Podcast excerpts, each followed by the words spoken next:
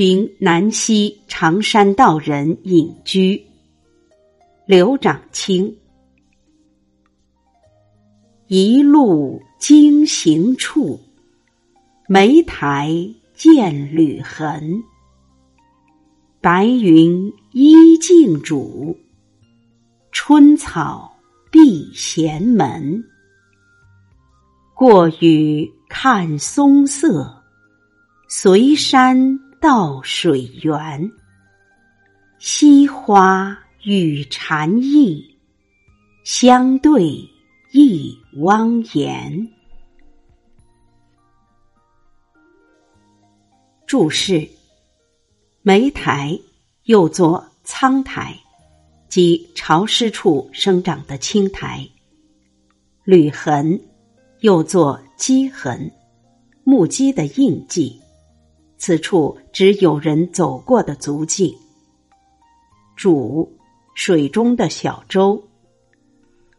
译文：一路上经过之处，青苔小道留下痕迹，白云依偎安静沙洲，春草环绕道院闲门。星雨过后，松色青翠。寻山路来到水源，看到溪花，心神澄净，凝神相对，默默无言。赏析：全诗围绕题目的“寻”字逐渐展开。首联：一路经行处。莓苔见履痕，起句就突出“寻”字。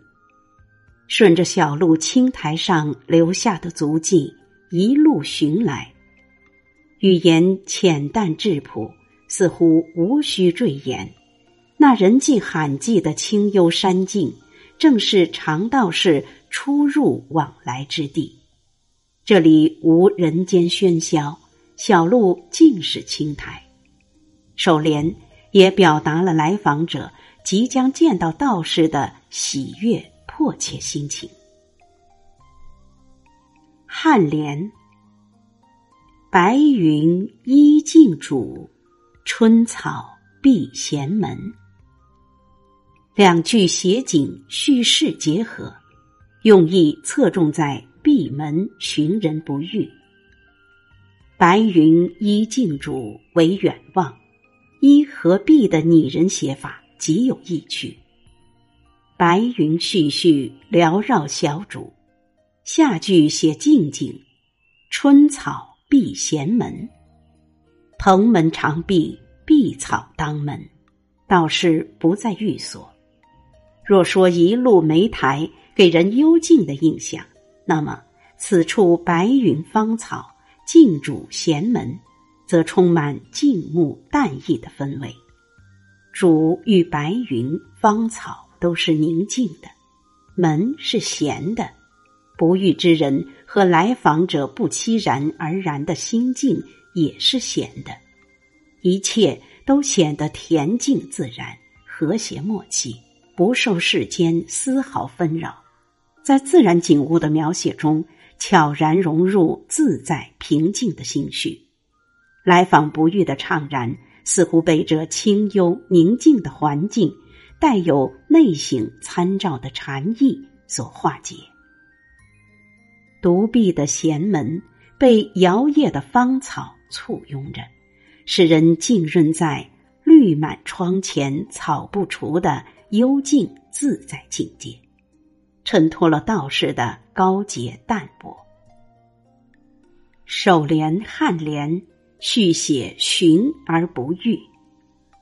颈联：过雨看松色，随山到水源。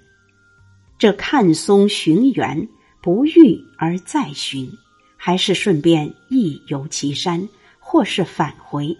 诗人未说出。两句写景加叙，水源并不是指来时经行处，随山。也不是下山，而是入山。随山转折，沿着山道探寻水源。道士不在寓所，因此这寻水源也就是寻道士。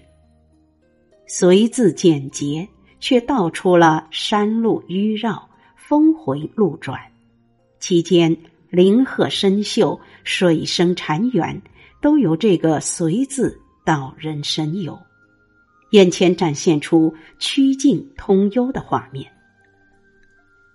上句“过雨看松色”，或指道士居所门外景，或指随山时的景致。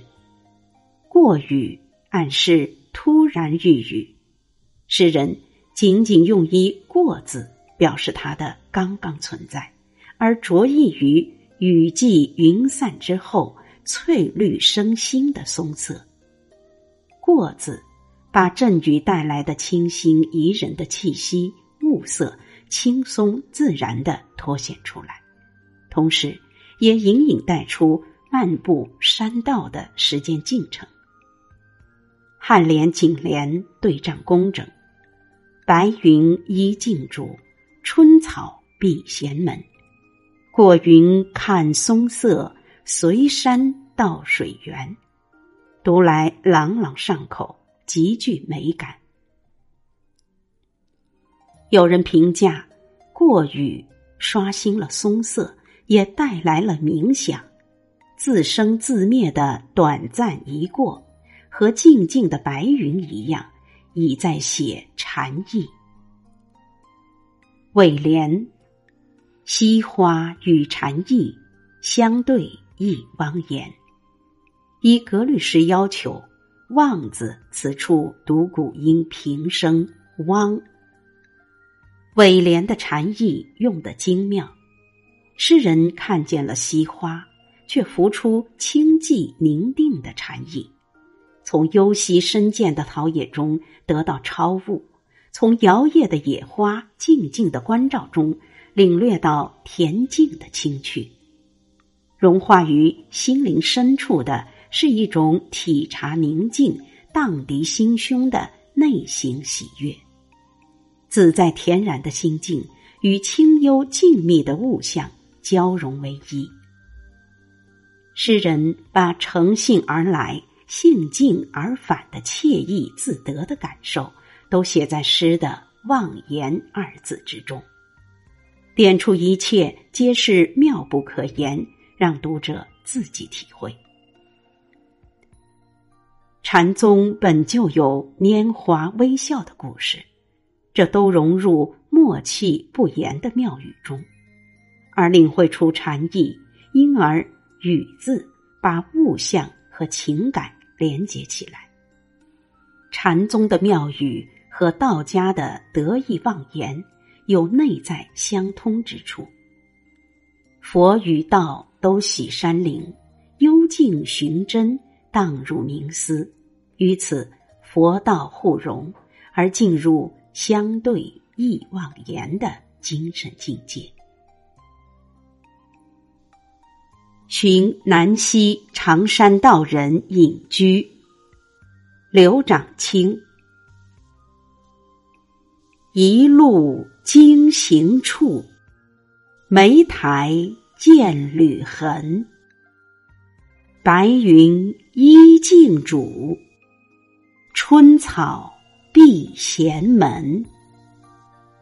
过雨看松色，随山。到水源，惜花与禅意相对，一汪言。